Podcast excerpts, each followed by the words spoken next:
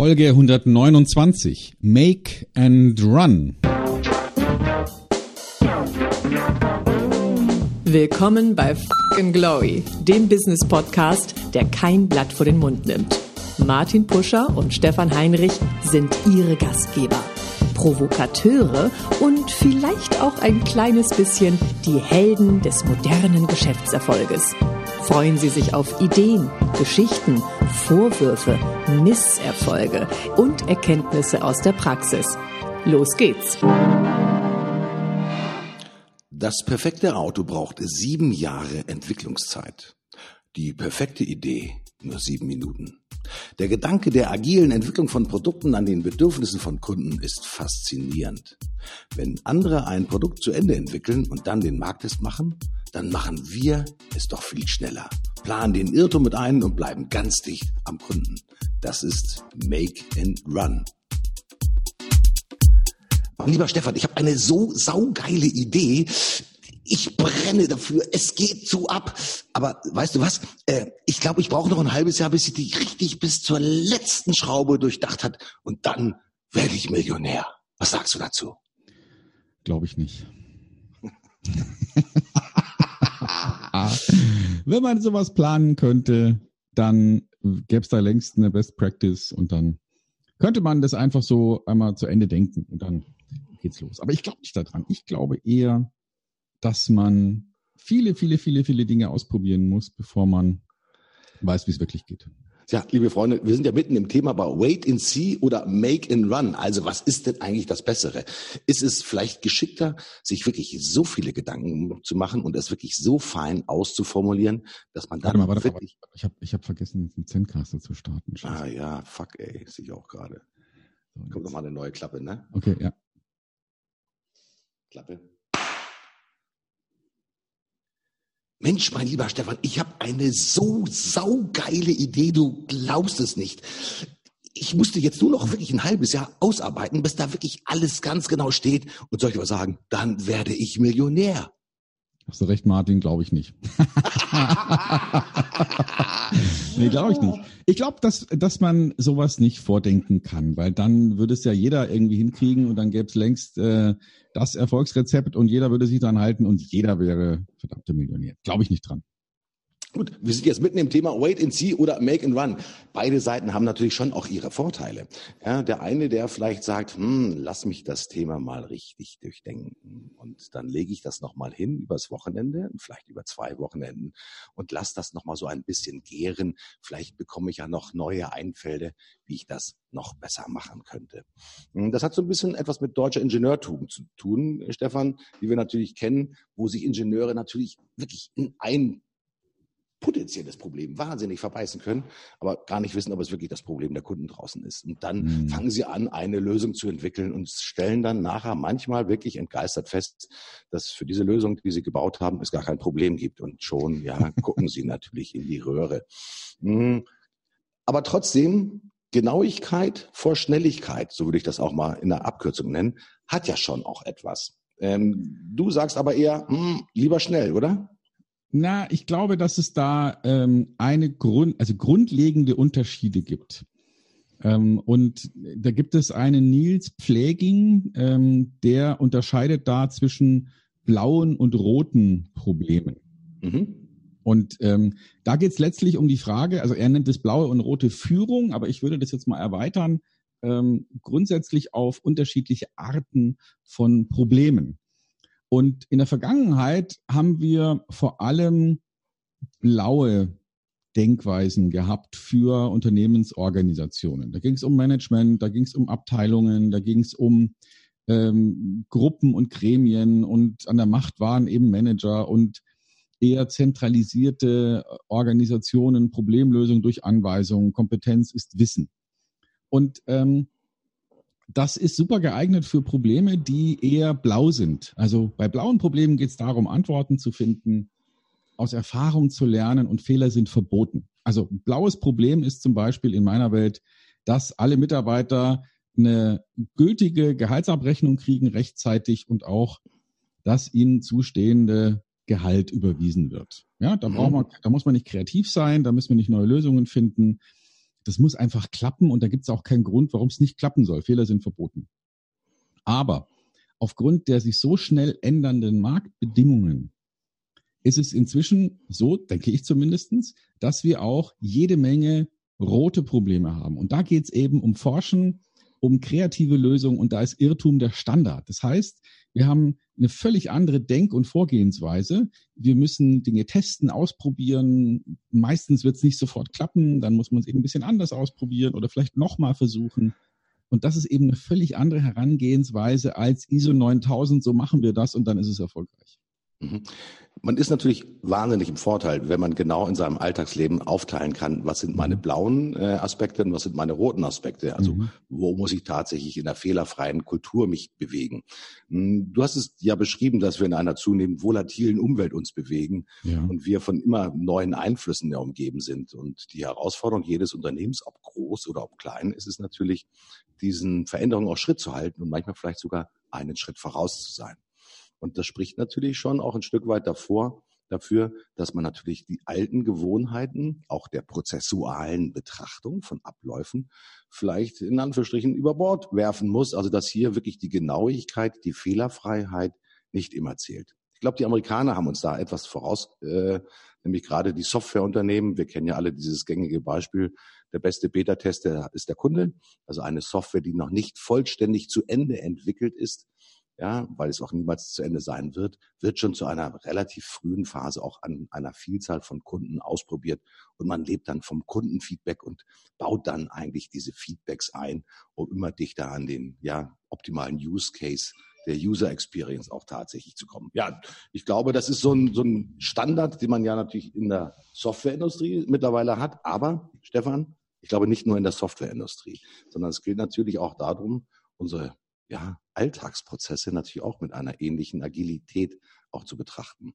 Ich frage dich aber als Kundenversteher, wenn du zum Kunden gehst und ihm signalisierst, also lieber Kunde, ich habe hier eine ganz tolle Lösung, das wäre genau das Richtige für Sie, aber ich weiß, die ist noch fehlerbehaftet, wollen Sie sie trotzdem kaufen?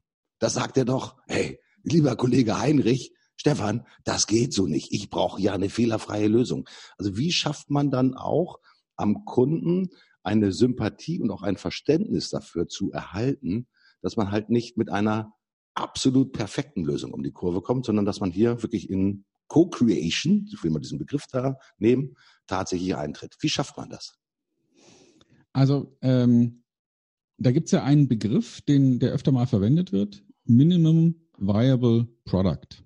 Mhm. Also gerade so verwendbares Produkt. Und äh, da ist die Idee, dass man anfängt und überlegt, was wollen wir denn haben und sozusagen ähm, nach dem Pareto-Optimum vorgeht. Also das heißt erstmal, was macht, was schon mal größtenteils den Job tut und dann schrittweise die Sache verbessert. Also das heißt, man baut nicht sofort einen LKW, sondern äh, überlegt erstmal, ähm, wie kann man denn überhaupt eine, eine Ware transportieren?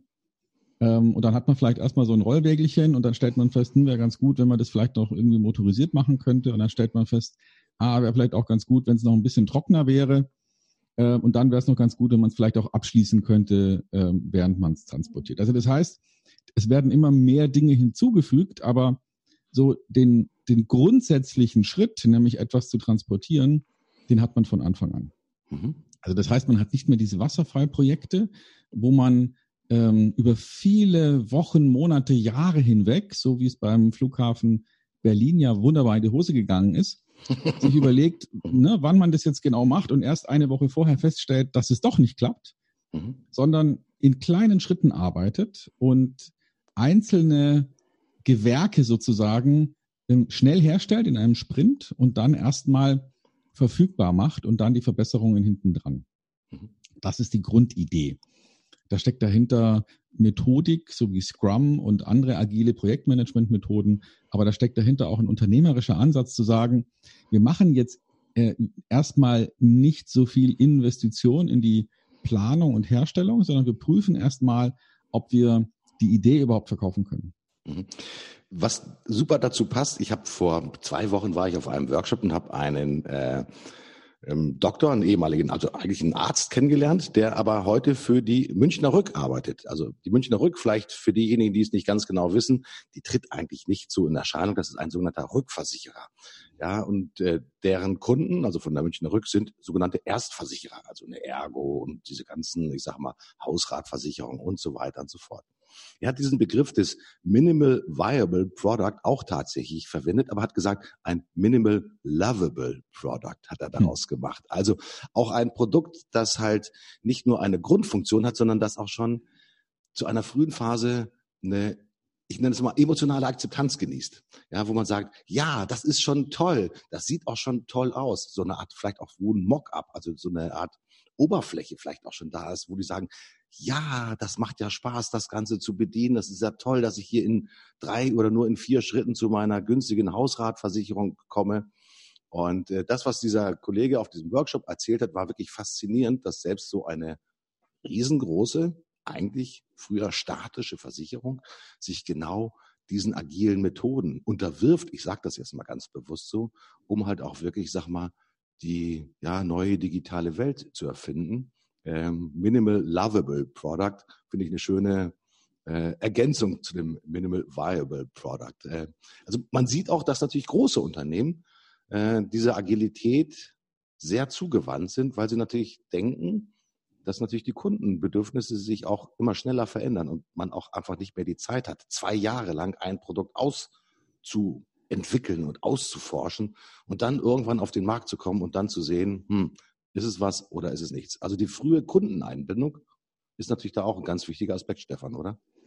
Ja, und da gibt es natürlich neben der, dem Entwicklungsansatz, ähm, also wie kann man sowas agil entwickeln, natürlich vorher auch schon die Frage, wie kann man denn sowas wie ein, ähm, ja, ein Nutzenkonzept, wie kann man sowas vorher schon mal testen und ausarbeiten. Also wie kann ich mir, bevor ich anfange, ein Produkt zu entwickeln, schon mal überlegen, wie werde ich es denn nachher verkaufen?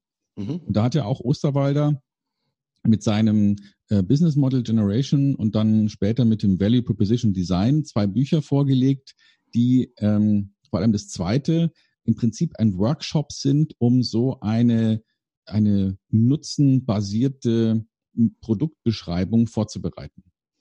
Und da kann ich nur jedem empfehlen, dass sich mit sowas auseinandersetzt, mal sich dieses Buch zu beschaffen und das mal in Ruhe durchzuarbeiten. Dann, dann wird man schnell erkennen, warum das so mächtig ist. Die haben nämlich für alle Buchkunden auch noch Online-Angebote mit Folien und mit, mit einem, im Prinzip einem kompletten Workshop, den man durchlaufen kann, um so eine, eine Value Proposition im Team mit seinen Leuten zusammen zu erstellen. Mhm. Das macht natürlich wirklich Sinn, sich damit zu beschäftigen, aber noch mehr Sinn macht es, es auch nicht alleine zu machen. Mhm. Ähm, so vorteilhaft es natürlich sein kann, dass man sich das Buch äh, Value Proposition Design schnappt, äh, am Wochenende es durcharbeitet. Aber was man immer wieder braucht, ist natürlich Interaktion. Und bei mhm. Wait and See, sage ich mal, herrscht natürlich das Innere vor. Das heißt, ich überlege mir etwas, ich baue mir eine Welt in mir selber und denke mir eigentlich die Welt und designe sie.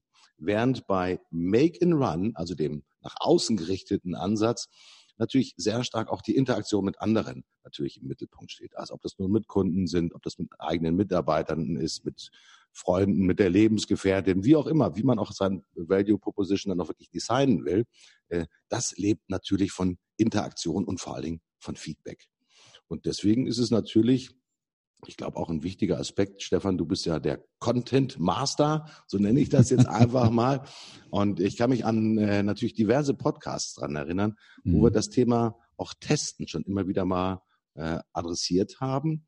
Hm, auch dann, wenn du neue Kampagnen für Kunden designst, geht es ja darum, in Anführungsstrichen auf der Spur der richtigen Kundeneinstellung zu sein. Und heute, obwohl du sehr schlau bist, du bist intelligent, du siehst gut aus, ja, wie auch immer, all die positiven Attribute, aber du weißt trotzdem nicht alles. Und deswegen ist natürlich auch das Testen, ich glaube auch gerade im Content Marketing, natürlich auch eine ganz wichtige Größenordnung, um wirklich auf der Spur des, der richtigen sozusagen User Experience auch zu sein. Würdest du heute Kampagnen launchen, ohne auch das klassische AB-Split-Testing oder sagst du, nein, das muss heute zwingend mit dazugehören?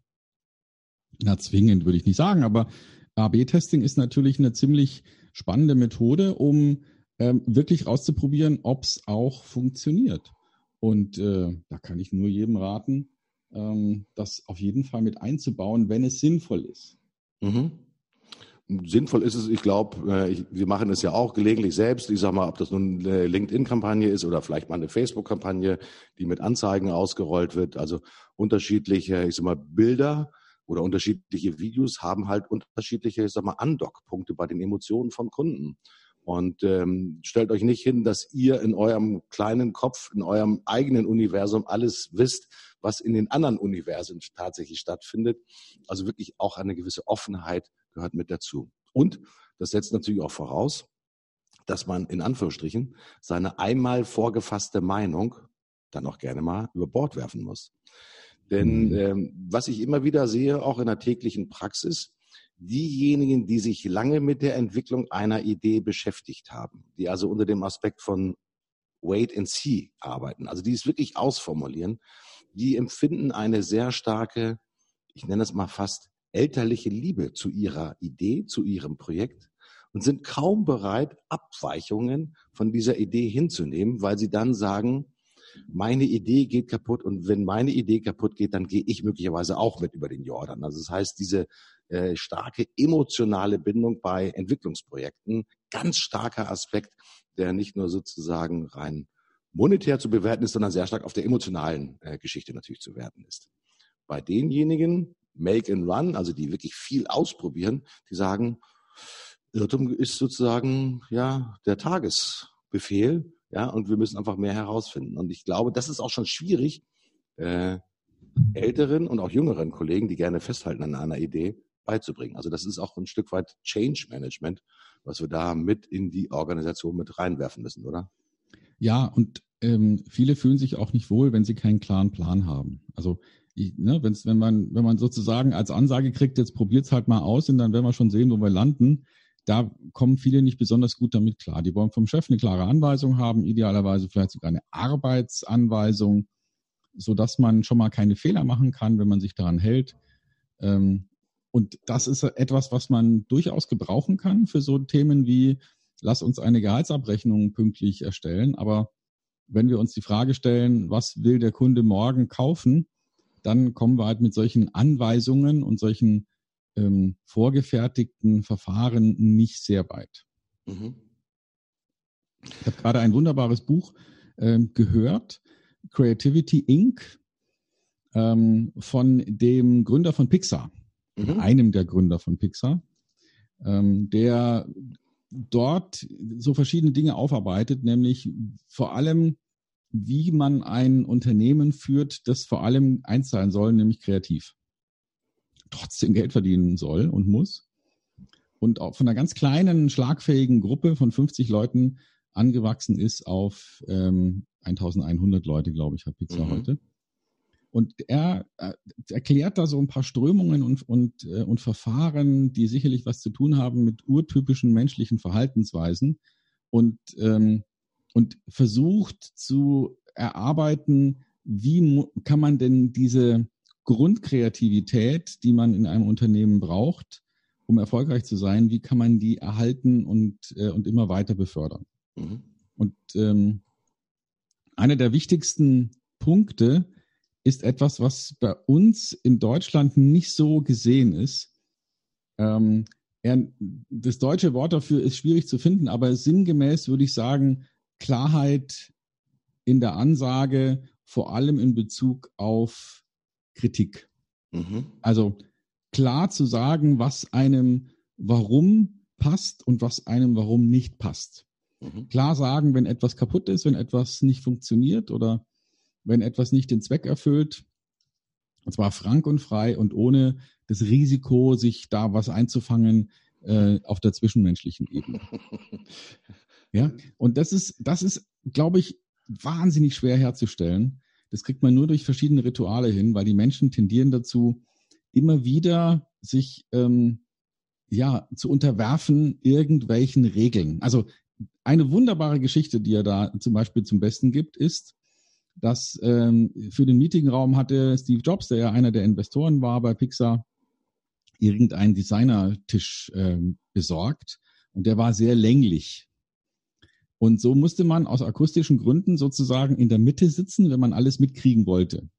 Mhm. Deswegen wurden die wichtigen Leute in Anführungsstrichen, also die Direktoren und die Chefs, in die Mitte des Tisches gesetzt und sozusagen an den beiden Ausläufern links und rechts Leute, die weniger zu sagen hatten, weil die ja auch nicht so oft reden mussten und deswegen auch nicht schreien und so weiter. Also das war so einfach den praktischen Umständen geschildert.